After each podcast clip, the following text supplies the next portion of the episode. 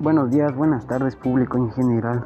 Mi nombre es Abraham García y voy a hablarles sobre el comercio electrónico, sobre la compra y venta de algunos de los productos y la nueva forma de comprar o vender algunos de estos. En estos años el mundo empresarial ha experimentado muchos cambios en los procesos comerciales y la organización y en este podcast te los vamos a explicar.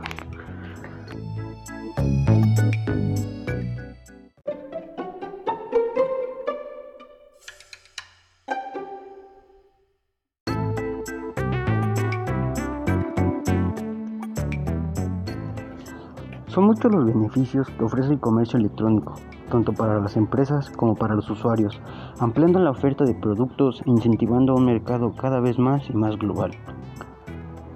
Al entrar a una tienda tradicional y comprar algo, es poco, poco probable que se pueda dejar información sobre sí mismo. La revolución del comercio por Internet abrió el espectro comercial e incursionó por, por lo que hay varios tipos de comercio electrónico que se pueden calificar según su cliente.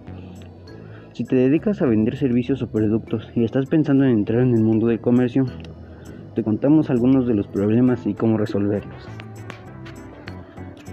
La venta del servicio o producto es uno de los principales problemas, ya que deben hacerse algunos cambios.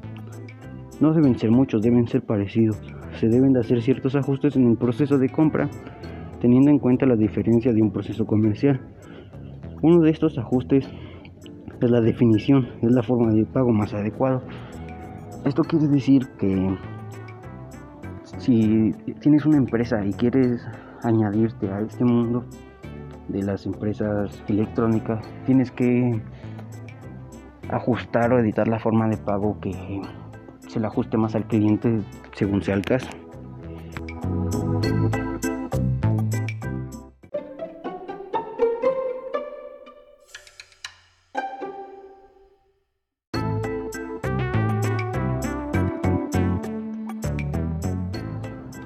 En mi opinión, el comercio electrónico consiste en la compra y venta de productos entre personas o empresas.